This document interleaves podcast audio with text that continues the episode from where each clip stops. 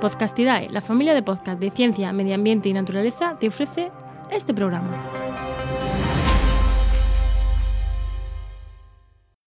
Aviso importante antes de comenzar. El episodio de hoy es la continuación del episodio 6 en el que comenzamos a hablar de la luz. Por lo tanto, os recomendamos que escuchéis primero la primera parte. Y si en algún momento del episodio decimos, como decíamos antes, nos referimos a el episodio anterior.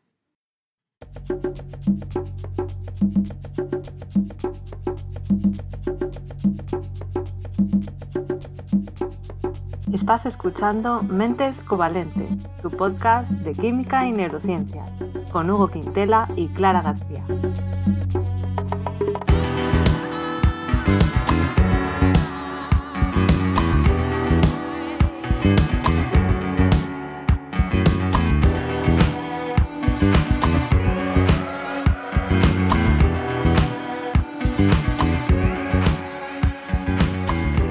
Bienvenidos al episodio 7 en el que vamos a continuar hablando de cómo a lo largo de la historia el ser humano ha dominado la luz y hoy también hablaremos de cómo nos afecta tener esa luz artificial y también a veces no tener suficiente luz. Cuéntanos, Hugo, ¿por dónde vas a seguir hoy? Bueno, claro, pues lo habíamos dejado eh, en el siglo XIX, en cómo la, iluminación de gas había permitido iluminar los exteriores de las ciudades, así que estas se convirtieron en sitios bastante más seguros por la noche. Que al final, como decimos, es todo oxidar, ¿vale? En las de queroseno, pues quemabas estas cadenas carbonadas y de cada carbono que la componía, al final sacabas CO2. Aunque bueno, la combustión nunca es perfecta, así que no todo se convierte en CO2. Algunas sufren otras reacciones y acaban convertidas en hollín o compuestos aromáticos. Pero bueno, al final va de eso. Entonces, las de gas, pues cogían, en vez de coger queroseno, pues quemaban gas, ¿vale? Y el gas, el primer gas que se empezó a quemar, pues era eh, lo que se conoce como el gas de coque. ¿Te suena? Mm, la verdad que no. Y si te digo gas ciudad, ¿te suena un poco más? Ah, eso sí. Bueno, pues el, gas de coque o gas ciudad eh, es un subproducto de la industria del carbón, que muchas veces se coge el carbón de la naturaleza, que está así como un poco guarrillo, ¿no? No está puro, y se lo calienta a temperaturas altas en ausencia de oxígeno, claro, porque si lo quemas de poco te vale. Entonces, al quemarlo, le sacas muchas impurezas que se evaporan o, bueno, o se separan. Y entonces, de esto se puede extraer también un gas, que es el gas ciudad o el gas de coque. Porque el carbón ese se convierte en carbono, bueno, carbono tampoco, pero se convierte en carbón muy puro, que se llama carbón de coque. Y entonces tiene mayor poder calorífico y suelta menos porquería cuando lo quemas. Y de paso, pues también obtienes estos gases. Y normalmente, bueno, normalmente, eh, la composición de este gas es una mezcla principalmente de hidrógeno y metano, así que arde de lujo. Y además, pues no genera residuos después de quemarlo, aparte del CO2, obviamente. Así que malo para el clima, pero para tu nariz, pues en principio no. A no ser que te cargues todo el oxígeno de donde estés y te ahogues. Ya, que esa es otra, ¿no? Porque si, mm. si, si, estás en una habitación cerrada, no sé, ¿En cuánto tiempo tardaría eso en acabar? Supongo que mucho, la verdad, pero tampoco se podrían hacer cuentas, pero mejor ahora no. sí, sí. Y vale, la iluminación de gas se hizo entonces muy popular en el siglo XIX y en Europa se utilizó eh, para iluminar edificios y plazas públicas. Y permitió cambiar la vida de la gente porque salir de noche ya no era tan peligroso, desde luego, porque antes, claro, había oscuridad pura y dura. Y a veces se recomendaba a los ciudadanos que pusieran las velas o las lámparas que usaban en casa, que las pusieran cerca de la ventana para que diera un poco de luminosidad a, la noche de la calle. Pero no pasaba de ahí, no había alumbrado público de lámparas de queroseno, con un señor ahí, ¿sabes? poniendo una lámpara cada cinco metros para que todo el mundo viera, no había eso. Entonces se, hizo, se hicieron conducciones de gas en las grandes ciudades y entonces pues ahí sí que se podía aprender y tener iluminación en la ciudad. Y de las primeras ciudades que se sumó a esto en Europa fue Londres. Mm. Pero hay que decir que de nuevo los chinos nos dieron una paliza a nivel tecnológico porque hace 1700 años ellos ya utilizaban iluminación de gas, porque la canalizaban con tuberías de bambú. ¿Cómo te quedas? ¡Wow! De bambú. De bambú. ¿En serio? Claro, como no había bambú en Europa, si hubiera habido. Claro, claro. Será eso. Los científicos, es que no teníamos bambú, así cualquiera. Bueno, algo oh, tendrá que ver, ¿eh? porque la puede ser, es puede Ser. Pero sí que es curioso ver, ¿no? Que, nos llevaban tanto adelanto. Vale, entonces para iluminar ciudades hacía falta mucho gas.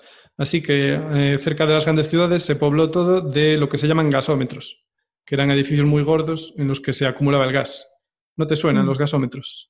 Pues no, la verdad es que no. Quizá debería, porque en Viena hay, hay cuatro edificios muy gordos que se llaman los gasómetros. ¿No te suena? Ah, a mí me en llama mucho la Viena, atención cuando los vi, que además son bonitos. Son, Porque hemos estado en Viena los dos, Claro. por eso dice que me tiene que sonar. son unos cilindros gordísimos. Bueno, los típicos edificios de acumular cosas, pero como son del siglo XIX, a diferencia Vale. de los edificios de, de hoy en día, que son para industria, pues siguen siendo bonitos. Y en Viena se siguen usando para viviendas y para centros comerciales y cosas de ocio. Entonces a mí Mm. eso me llama mucho la atención. Y entonces, en Viena fue donde se mejoró el concepto de lámpara de gas por un científico que se llamaba Karl Auer von Welschbach. Y este hombre se le ocurrió que si al lado de la llama ponía unas fibras con óxidos metálicos, unas fibras, unas mallas, estas se calentaban y al calentarse brillaban más. Ah, Ah, esto es lo que se llama la incandescencia. Y se basa en, bueno, se basa. Está relacionado por lo menos con el concepto del cuerpo negro, o sea que cuanto más caliente es un cuerpo, más radiación lumínica va a emitir. O sea, cuanto más temperatura tenga un cuerpo, más radiación lumínica va a emitir. Tú y yo estamos ahora emitiendo radiación infrarroja por el hecho de estar a 36 grados. Si estuviéramos a 1500, pues, ah, ¿sabes? Haríamos luz blanca. Esperemos que Sí. no. sí, sí, sí. Vale, y esto, esto de la incandescencia, pues es el principio de la bombilla, obvio, claro. La bombilla, ¿qué es? Pues es un filamento, ¿no? Que se calienta a, mucha temperatura y por eso brilla. Pero antes de meternos con eso, voy a hablar de un combustible más, el último combustible ya para la iluminación, digamos, por combustión, que es la lámpara de carburo. ¿Te suena? Lámpara de carburo. Sí, esa sí que me suena. Yo esta creo que nunca he visto una, pero ojo, muy ingenioso también, porque eh, a mediados de- del siglo XIX, eh, Friedrich Wöhler, que hablamos de él en el capítulo 1, cuando hablamos de la teoría del vitalismo, que decían los científicos de aquella, pensaban que solo los seres vivos podían crear compuestos orgánicos, porque tenían Mm. esta fuerza vital. Entonces vino este señor, Friedrich Wöhler, y, ¿sabes? Dijo una mierda. Y entonces hizo la urea y le demostró a todo el mundo que era mentira eso. Bien. Alemán, ¿no? Friedrich. Sí, sí. Aunque después eh, lo des- em, bueno, digamos que lo confirmó Berthelot, que era francés, unos años después. Pero bueno, el que Ah, rompió sí, el sí. hielo fue, fue alemán, sí. Bueno, pues también eh, lo que hizo también fue eh, descubrir el carburo de calcio. Así que. Carburo de eh, calcio. Sí. Entonces se dio cuenta que cuando, que, bueno, el carburo de calcio tenía aspecto como una piedra negra, así como, eh, parece una piedra, qué cosa. Pero cuando lo, lo pones en agua, bueno, cuando le echas agua o lo pones en agua, burbujea y ¿qué hace? Genera acetileno. Que el acetileno es probablemente el primer compuesto que nombramos aquí con un triple enlace.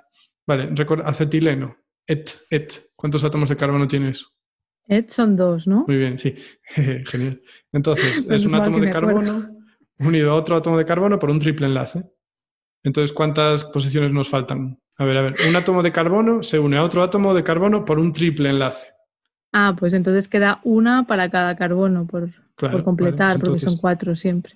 eh, lo que hay en el acetileno es un átomo de carbono unido a otro por un triple enlace y dos hidrogenitos. Sí, o sea, cuando no sabes lo que va, pues lo más probable es que vaya un hidrógeno. Pero ¿qué pasa? Que antes de ser acetileno era carburo. Y el carburo es una sal del acetileno, se complica todo. Entonces, ¿qué pasa? Que esos hidrógenos ya no están, se los quitas y ahora te quedan los carbonos cargados negativamente. Vale. Y para compensar les pones un catión metálico, que en este caso era el calcio, que tiene Vale. más 2. O sea, es un, un catión con carga positiva más 2. Así que O sea, un catión, a ver, Hugo, porque es que habrá gente que no sepa. Catión, ¿cuál es la definición? Vale, el catión es un ión, o sea, uf, o Un sea, ión átomo es una. al que le faltan electrones. Bueno, eso es un catión, un átomo al que le faltan electrones. Por lo tanto, como los electrones son negativos, el átomo va a tener una carga positiva. Eso es un catión. Y un anión Vale. Es un átomo al que, bueno, un átomo o molécula, por cierto. Es un átomo o molécula al que le sobran electrones y por lo tanto tiene una carga negativa. Entonces, Vale. el ejemplo más clásico, el cloruro sódico, la sal de mesa. Eh, sodio con carga positiva, catión, cloro, cloruro con carga negativa, anión. Vale, pues aquí Vale. es lo mismo, es una sal que tiene el carburo, que es un carbono unido a otro carbono por un triple enlace, y luego una carga negativa de valor 2, porque le faltan dos hidrógenos, o sea, tiene dos electrones de más, que está unido de forma iónica, pues eso, a un átomo de calcio, en este caso. O Bien. sea, que no es un enlace covalente, sino que es un enlace iónico. Efectivamente, el que, digamos, entre comillas, el enlace que, que habría entre el calcio y el carburo es iónico, pero el enlace que hay entre un carbono y el otro sigue siendo covalente. Ah, claro, claro, sí, eso sí. Qué bonito la complejidad que- que alcanzan estas cosas. Y entonces, a ver, ¿qué pasa con este carburo Vale, al pues que, le añades Que lo calcio? echas en agua, ¿vale? Cuando lo echas en agua, entonces recoge los protones que le faltaban, o sea, los átomos de hidrógeno. Dice, a mí me faltan átomos de hidrógeno aquí, me los vais a devolver. Y se los coge al agua. Entonces el Ah, agua vale. se vuelve básica. Uf, muchos Mm. conceptos hoy. ¿eh? El agua se vuelve básica, nos quedamos con ese mensaje. Como al agua le faltan hidrógenos, que se los quitó el carburo, ahora es básica. Si tuviera hidrógenos de sobra, sería ácida, pero es que tiene demasiados pocos, así que eso es básica. Bien, entonces, como recuperó el carburo sus hidrógenos, ahora vuelve a ser acetileno. Entonces, ¿qué pasa? El acetileno, también llamado etino, ¿vale? ET2, eh, pues era un combustible, ¿vale? Porque es un gas que arde muy bien. Y entonces. Era genial porque no, no era peligroso, no ardía espontáneamente, ni tampoco te la iba a liar. Así que podías llevarlo en una petaca, bueno, lo podías cargar en un cubo y transportarlo. O sea que es un combustible sólido, mucho más eh, energético que el carbón. Así que... Pero entonces, lo del agua que has contado antes es que luego le echaban agua. Efectivamente. Entonces, Ah, lo que hacías sí. es que tú ibas con tus piedrecitas de carburo cálcico, las echabas en agua, generabas un gas inflamable y entonces si ponías ahí una chispita, ¡paf!, podías crear fuego. Entonces, Ah. era súper práctico porque dices tú, uy, tengo que encender mi lámpara, ah, pues voy a cargarme 5 litros de queroseno. Pues no, ahora te cargas un cubito de carburo cálcico, luego le pones un poco de agua, que en principio agua hay en muchos sitios, y con eso podías controlar la generación de, de este gas. Mm, Vale, muy práctico, sí. Para la época. Más práctico es ahora poner, darle al interruptor. Hombre, quieras que no. Es que estamos mal acostumbrados. se llenó, Europa se llenó de, de fábricas hidroeléctricas que generaban carburo y entonces empezó a vender carburo a mansalva, pues para, sobre todo para encender lámparas. Y surgieron empresas químicas como la Union Carbide, que no sé si te suena, que es la que luego la Mm. lió en Bhopal, en el accidente químico más grande de la Ah, historia, en el que murieron 20.000 personas Sí, sí, eso sí. en la India. Sí que lo vi en documental sobre eso, sí. Y que hay un libro de Dominique Lapierre o algo así. Bueno, entonces, vale, hasta ahí nos quedamos con la combustión, ¿vale? Porque esto era combustión también. Entonces, la bombilla incandescente. Esto ya se empieza a alejar de mi campo porque es física en realidad, ¿vale? Porque la incandescencia es un fenómeno físico. A mí no me toques. Pero Aquí bueno. hay que llamar a un físico, pero bueno, así por encima. Exacto, así por encima, pues como dije antes, eh, bueno, un poquito la historia, ¿no? El- digamos que la primera bombilla moderna que valía la pena se creó en 1878 por un inglés que se llamaba Joseph Wilson Swan y duraba unas horas. Pero, ¿qué pasa? Todos conocemos que el inventor de la bombilla en teoría es Edison, ¿no? Y la verdad es que él fue el capaz, el primero capaz de crear una bombilla que durara muchas horas en 1880, utilizando un filamento de bambú carbonizado, que al final Mira, viene bambú. siendo, sí, como si fuera, pues como si fuera carbón un- un- o grafito. Y, y duraba 1200 horas. Y también fue capaz de, digamos, de comercializar la distribución de la electricidad, porque claro, si yo tengo una bombilla pero no, no tienes electricidad, pues de poco te vale. Entonces él, digamos que mezcló las dos cosas y por eso se hizo mucho más rico y famoso que Swan, que tampoco llegó tan lejos. Y unos años después, pues se- se mejoró mucho la bombilla utilizando el filamento de wolframio, ¿vale? que es un metal y que aguanta bastante mejor. Entonces duraba más horas y no se rompía. El problema que, si lo piensas, es que si tú calientas ese carbón o ese wolframio eh, al aire, pues la vas a liar, porque claro, se va a oxidar ¿no? y entonces se va a descomponer. Entonces ahí va el filamento.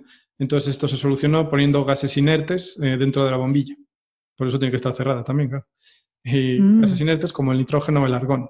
Así pues no se, no se oxidaba y duraba mucho más el filamento. Y también se utilizan bajas presiones, o sea que simplemente hay muy poquito aire, entonces así pues tampoco hay tanto oxígeno. Pero bueno, en Mm, general se combina. Una pregunta, ¿un gas inerte es un gas que no interacciona con los Sí, elementos? O... Es un gas que no reacciona en principio con nadie. O con Vale, nada. o sea, el oxígeno sí que reacciona. Joder, ejemplo. reacciona. claro, el O2. Si lo Pero- dejas, te come todo. Ujú. Vale, hay otros que no, entonces pues si se le Mm. pone eso y se, se cubre ¿no? con un cristal, se cierra, digamos. Pues ahí ya están Eh, tranquilos, claro. Y después puedo hablar de una mejora posterior que fue eh, las lámparas halógenas, que alargan todavía más la vida del wolframio, porque claro, tú el wolframio lo calientas ahí a tope y pues se va evaporando poco a poco, se van yendo átomos de wolframio, se van del filamento y además se depositan en las paredes de la bombilla, así que la oscurece. Entonces, cuando pones un poquito de halógeno, ¿vale? Los halógenos son el flúor, el cloro, el bromo, el yodo, Así que pones un poquitito nada más. Normalmente se le pone bromo o yodo. El flúor es tremendo. El flúor es que no puedes trabajar con él casi para nada porque es lo más corrosivo que hay. Y el cloro no tanto, pero también es peligroso. Entonces, pues eso, bromo o yodo. Se le pone un poquito y entonces esos átomos de wolframio que se están evaporando reaccionan con el, con el yodo, digamos, forman halogenuros de wolframio que no se depositan en las paredes y además vuelven al filamento. Y entonces ahí vuelven a depositar el wolframio. Entonces hay un equilibrio entre wolframio sólido y eh, halogenuro de wolframio. Entonces así se larga mucho la vida de las lámparas. Bien, esos son las lámparas de toda la vida, ¿no? De filamento. Luego tenemos los tubos fluorescentes. Esto también es química, pero entre comillas. Entonces, así a grosso modo, los tubos fluorescentes tienen dentro un gas a baja presión, bueno, varios gases. Uno es el mercurio. Entonces, tenemos, en realidad también hay una especie de filamento, ¿vale? Pero el filamento lo único que hace es ionizar ese mercurio. O sea, que pasa de ser mercurio, digamos, atómico a ser un catión de mercurio.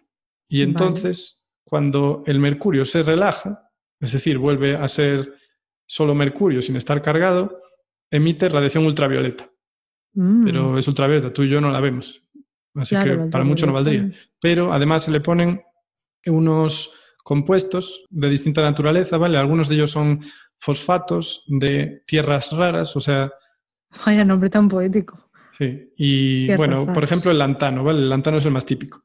Entonces tenemos una sal de fosfato y de lantano, y entonces cuando esa luz ultravioleta llega a esta sal, ¡paf! Ella también se excita y cuando se relaja, pues ya emite luz visible. Así que ya te estás iluminando. Pero el problema que es que, por ejemplo, el fosfato de lantano solo emite luz verde, así que tienes que mezclar distintos de estas sales para al final tener, tener luz blanca. Vale, que te, podríamos tener luz verde y ya está, pero bueno, dijeron que o sea que al final, en resumen, tenemos con la electricidad excitas el mercurio. El mercurio se ioniza, emite luz ultravioleta. La luz ultravioleta excita a otros compuestos que a su vez emiten luz visible. Y al mezclar varios, pues tienes luz blanca. Y de hecho, dependiendo de los compuestos que tengas, puedes tener las luces típicas de neón de colores de la publicidad. Ah, claro. Aunque el neón cuando se ioniza él de por sí ya tiene color, es así como anaranjado. Así que en su caso no necesitas, pero si quieres tener otros colores ya necesitas poner más compuestos para que te den colorines. Vale. Y ya por último, eh, los LEDs, ¿vale? Que están ahora pues petándolo bastante. Eh, son LED, son las siglas de diodos emisores de luz en inglés. Y esto ya es que nos metemos más en la física. Pero bueno, se, basan en el principio de la electroluminiscencia, o sea, emisión de luz, eh, un material que emite luz cuando pasa por él corriente eléctrica. Así que esto es ya lo más eficiente que hay, ¿vale? Quemar cosas es muy poco eficiente porque generas un montón de calor y un poco de luz. La bombilla, a ver, ya es más eficiente porque, claro, no, estás ahí a 5.000 grados, pero, ¿sabes? También genera un montón de calor. Tubo fluorescente, muy bien. Tubo fluorescente muy bien porque apenas genera calor y casi toda la energía que gastas ahí es para luz. Pero claro, el mercurio es tóxico. Eso te iba a decir, claro, el mercurio es muy tóxico, entonces... Mm. Hombre, no tiene mucho, pero lo que tiene bien le llega. Y ya los LED, pues ya bastante mejor, porque al final toda la electricidad se gasta, o prácticamente toda, se gasta en hacer luz. Así que contentos nos tiene. Son más eficientes, ¿no? y duran más también las bombillas LED. Son más caras, pero duran más. Sí, así o sea que hemos avanzado un montón. Cambiamos, sí, bastante. Últimamente, sobre todo, ¿eh? porque en 400.000 años no se avanzó nada. Claro, sí, sí, los últimos cambios son más grandes, evidentemente. la tecnología. Bueno, pues. Muy interesante hasta todo aquí este con el dominio de la luz por parte del ser humano en su inmenso poder. Parece que la hemos dominado bastante bien últimamente, por lo menos imagínate cómo tenía que ser eso, lo que tú comentabas, vivir en estas ciudades que salías de noche y no se veía nada, o sea, imagínate qué, peligro, ¿no? Y bueno, peligro de todo tipo, de hmm. gente que te pudiera atacar o que te pudieras caer. Pero los criminales encantados. Claro, claro, los criminales, pues ya, ya ves, por la noche. Pero bueno, también hay muchas diferencias entre ciudades, eh, antes de pasar a, lo que iba a comentar, entre ciudades del mundo. O sea, hay países en los que se ilumina mucho más que en otros. En España se ilumina bastante comparado con... ¿eh? Demasiado, diría yo. Sí, de hecho, bueno, también influye la luz a las aves y a, otros organismos, entonces, bueno, y a nosotros. Entonces, bueno, sí, a veces demasiado. Yo es verdad que estoy acostumbrada, pues eso, a la luz de España y ahora en Reino Unido sí que lo noto cuando salgo a la calle de noche que está mucho menos iluminado. O sea, se ve muy poco comparado con muchas ciudades de España, que también hay Mm. muchas diferencias entre unas y otras. De hecho, creo que a Valladolid le dieron un premio por lo bien iluminada que estaba. Creo que ha ganado algún premio, sí. O sea, En menos fin. iluminada, ¿no? Que la media. No menos, sino creo que más eficiente y luego también a nivel estético eh, de cómo están iluminados los edificios públicos. Bueno, tienen unos edificios que están iluminados de un color, otros de otro. Eh, y sí, se llevó no sé qué premio europeo o algo así. En fin, eh, dicho esto, pues nada, yo voy a contar un poco, voy a seguir hablando ¿no? de nuestro cerebro y del ser humano y cómo nos afecta la luz, porque claro, todo lo que he comentado antes de nuestro ritmo circadiano y de cómo la melatonina tiene que ver en ese ajuste de nuestro reloj, era eso pues cuando vivíamos sin luces artificiales, ¿no? Todo funcionaba perfectamente, pero luego ya hemos incorporado las luces que son muy buenas y muy prácticas, pero cómo nos afecta esto, ¿no? Hay que ver. Claro, entonces, pues sí que se ha visto que si estamos expuestos a la luz durante la noche, la, melatonina empieza a secretarse más tarde. Por ejemplo, pues una luz de unos 200 lux eh, ya tiene estos efectos. Eh, lux es una unidad de iluminancia que equivale al lumen por metro cuadrado. A mí mejor me lo dices en Entonces- candelas, que si no, no me entero. en candela, sí. Entonces, una oficina, imagínate, una oficina de trabajo bien iluminada tendría unos 500 lux. Y si estamos en el salón de casa con una luz más tenue, pues podrían ser 50. Pero bueno, que todo esto depende de la bombilla, de muchas cosas, de cómo sea de grande la sala, etcétera. Pero bueno, tenemos en cuenta que eh, luz normal, digamos, menos que una oficina, pues ya nos va a hacer que la melatonina eh, se empieza a secretar más tarde. Luego también tenemos el caso de las personas que trabajan a turnos, eh, personas que trabajan a veces de día, a veces de tardes, a veces de noches, como las enfermeras y los enfermeros. Eh, entonces, estas personas sí que están en mayor riesgo de sufrir varias enfermedades, entre ellas cáncer y diabetes. Esto se ha visto en, en bastantes estudios. Entonces, no se sabe exactamente por qué es, pero bueno, hay dos hipótesis principales. La primera que surgió es la que propone que la exposición a la luz durante la noche suprimiría la producción de melatonina o la reduciría mucho y eso tendría un efecto negativo en sí mismo, ya que se ha visto que la melatonina pues también enlentece el desarrollo de células cancerosas, por ejemplo, entre otros efectos. Y es que, bueno, hemos hablado antes de la melatonina como una hormona implicada en los ritmos circadianos, pero también tiene otras funciones como protector celular, que es lo que decía antes, que es que la fisiología y la biología es muy complicada, o sea, realmente simplificamos mucho cuando decimos, pues eso, la melatonina se encarga de esto, bueno, pues tiene más funciones. Entonces, podría ser eso, que si no estamos secretando tanta melatonina que tiene estos efectos protectores, y que podrían enlentecer el crecimiento de, de células cancerosas, pues podría ser que tengamos mayor riesgo de cáncer. Otra hipótesis que se baraja es eh, que sea la disrupción en el ritmo circadiano lo que suponga el riesgo para la salud, no la melatonina en sí. Yo voto por Pero esa. bueno, ¿cómo? Yo ¿Votas voto por por, esa? esa opción, porque al final les puedes dar suplementos de melatonina a todos y se acabó el problema, ¿no? Claro, habría que ver si le da suplementos qué ocurre. Pero bueno, de momento, por lo que he estado mirando en diferentes estudios, no está claro del todo lo que pasa. La mayoría de los estudios sí que han encontrado una reducción en la secreción de melatonina en personas que trabajan en turnos de noche, pero eh, también tenemos el tema de que influye el cronotipo de cada Mm. persona, que podría tener un efecto modulador. El cronotipo sería pues nuestra tendencia natural, ¿no? A levantarnos antes o más tarde. Y es lo típico que se dice de alondras y búhos, ¿no? De si eres más de mañanas o no, eres más de noches. ¿Tú qué eres, Hugo? Yo, yo he sido muchas cosas, ahora soy alondra. Ahora eres alondra. Alondra obligada. Sí, bueno, Ya. o sea, obligada, sí, pero me viene bien, claro. Te viene bien. Mi ritmo de vida actual me viene bien. Ya, yo creo que es- he sido tradicionalmente más búho pero sí que lo cambié y la verdad que ahora no me cuesta tanto madrugar, pero bueno, eh, se pueden hacer cuestionarios y se puede ver, ¿no? Cada uno. Entonces sí que proponen que mm, para decidir qué persona va en qué turno, pues se podría tener en cuenta su tendencia natural, porque hay gente a la que le puede no influir mucho trabajar de noche y hay gente a la que realmente le puede ir muy mal. Pero bueno. Eh, una, una, cosita, ahora hay más tipos ya, ¿no? Me suena de que hay como delfín, león, me suena haber visto. Eso suena al contrato de Orange. contrato ardilla. El contrato ballena, todo. Eh, esto no está promocionado por Orange, pero no, no, sé, nunca he oído eso, la verdad. No he visto ningún estudio que mencionara esto, pero puede ser. No sé. Suena también a signo de zodiaco o algo, o calendario chino. Yo creo que el delfín era el que dormía como el culo. Pues ni idea. Entonces decían que mm, a, los grupos humanos les venía bien que hubiera alguna gente que se despertara continuamente, porque así, ¿sabes? Si hay peligros, pues ese se va a dar cuenta. El pobre, ah, vale. pobre pringado. Sí que había oído como que mm, podría ser que, a, ver, a diferente, en diferentes etapas de nuestra vida eh, tenemos tendencias naturales a despertarnos antes o después. Por ejemplo, en la adolescencia tenemos como todos nuestros ritmos circadianos atrasados un par de horas, entonces por eso cuando somos adolescentes pues nos cuesta mucho madrugar y vamos al instituto pues eh, muertos de sueño. Y luego cuando llega...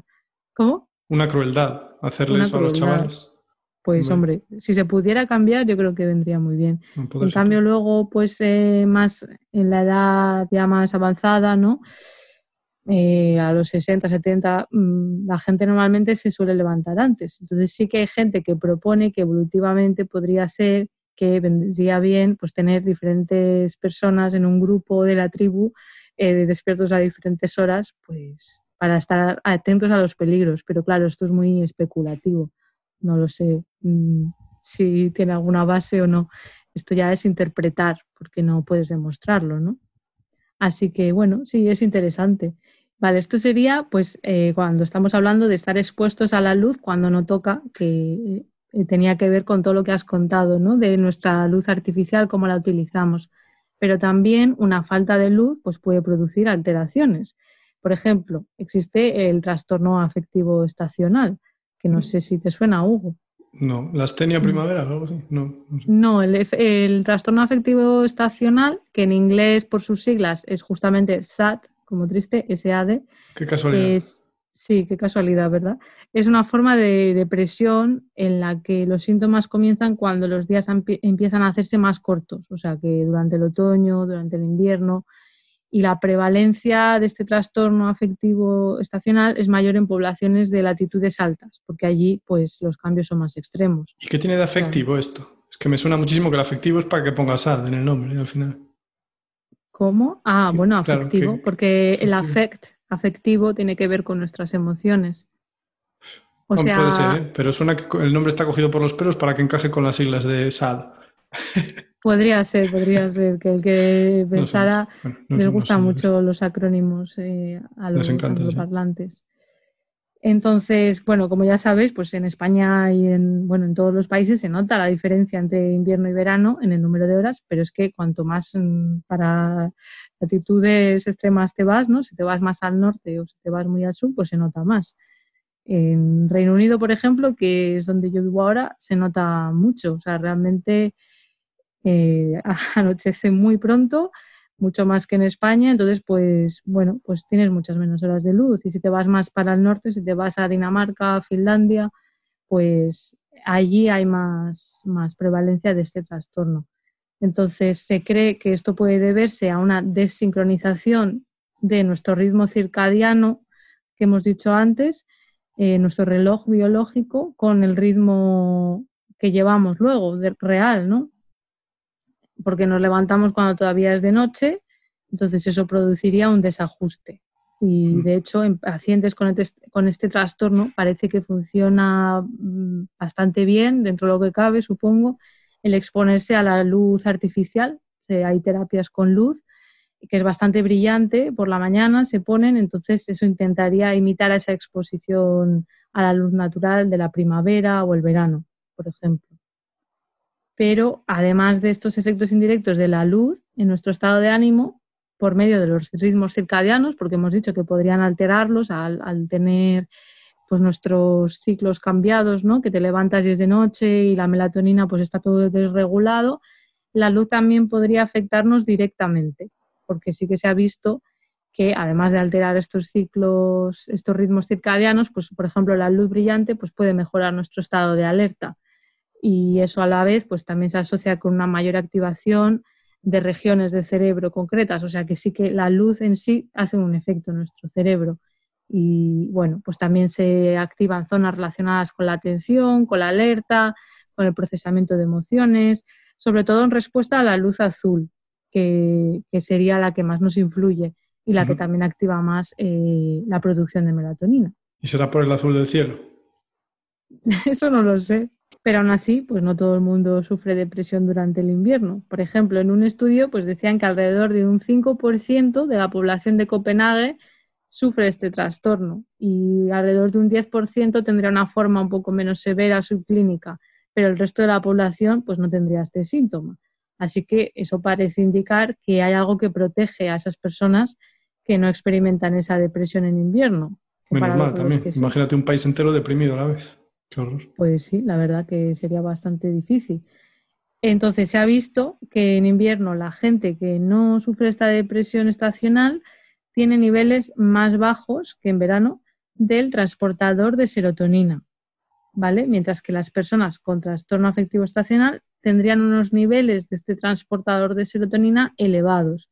La serotonina, eh, os sonará, es un neurotransmisor. Entonces, cuando las neuronas se comunican, imaginaros una neurona, para que sea muy simplificado y, visual, una neurona arriba que, bueno, libera al espacio sináptico, al huequito entre neurona y neurona, libera serotonina y esa serotonina se une a los receptores de la segunda neurona postsináptica, la que está abajo, ¿vale? ¿Qué pasa? Que si no hay nada que quite la serotonina, se quedaría ahí haciendo el efecto mucho rato. Entonces tenemos un transportador que hace que esa serotonina, digamos, vuelva a la neurona de arriba a la que la produjo, es como para reciclar. Entonces, por lo tanto, niveles más altos de estos transportadores significaría que tenemos pues, menos, menos serotonina en la sinapsis de nuestras neuronas. Así que bueno, por ahí podemos ver eh, una posible explicación de que haya gente a la que le afecte más que a otra. Luego, por otro lado, pues también necesitamos la luz del sol para producir vitamina D. Y esa vitamina D, a su vez, pues es necesaria para mantener pues muchas cosas, entre otras nuestros niveles de fósforo y calcio adecuados, que como ya comentamos en el capítulo del fósforo, pues también eh, es muy importante. Y si no tenemos suficiente vitamina D, pues podemos tener riesgo de sufrir osteoporosis, por ejemplo, pero también se ha visto pues, una relación con otras enfermedades cardiovasculares y recientemente también se ha visto una relación con problemas de salud mental. Pero bueno, falta todavía mucho ¿eh? por estudiar, hace falta hacer más estudios, pero sí que se ha visto que eh, podría ser que niveles bajos de vitamina D contribuyeran a un estado de ánimo más bajo y depresión. Así que bueno, eso también podría explicar parte de por qué, pues eso, en inviernos, cuando hay menos luz, sobre todo en países de latitudes más altas, pues puede haber más, más depresión en la población. Normalmente en nuestra vida diaria, pues con 5 o 10 minutos de exposición, cuando salimos a la calle, si nos da el sol en la cara, en las piernas, cuando ya hace mejor, ¿no? En primavera, verano, pues en, en los brazos, ¿no? Pues ya con eso eh, ya podemos tener suficiente para sintetizar suficiente vitamina D. Pero luego, pues en países, por ejemplo, como Reino Unido, Finlandia, Noruega, Dinamarca, eh, esa luz que llega ya también es menos intensa, tenemos menos horas, así que, por ejemplo, aquí en Reino Unido sí que se recomienda a la población general que tome suplementos de vitamina D durante estos meses de otoño e invierno. Así que, bueno, otro factor más. La, la, carencia de vitamina D en Europa es una plaga. Bueno, pues como vemos, como todo es, es, bastante complicado, ¿no? No hay una única cosa, pero bueno, hemos visto pues cómo nos afecta la luz, qué hemos hecho, qué compuestos químicos se han utilizado a lo largo de la historia para producir luz artificial y cómo pues, eh, esa luz artificial también puede alterar nuestros ritmos, también el trabajo por turnos y por último, pues eso, la exposición reducida a la luz también puede ser negativa. Así que supongo que como todo, en su punto medio es lo ideal. Y yo creo que hasta aquí, ¿no, Hugo, por hoy? Sí, hasta aquí el programa de hoy, ¿no? Vale, muy bien. Pues perfecto. Muchas gracias, Hugo, por contarnos toda esta parte de química. y, nada, recordad que salimos cada 15 días, los jueves, por la mañana ya está disponible y que podéis seguirnos en redes sociales. En Twitter somos arroba cobalmentes y también estamos en Instagram y en Facebook como Mentes Covalentes, así que nos podéis escribir por ahí. Hasta la próxima. Adiós.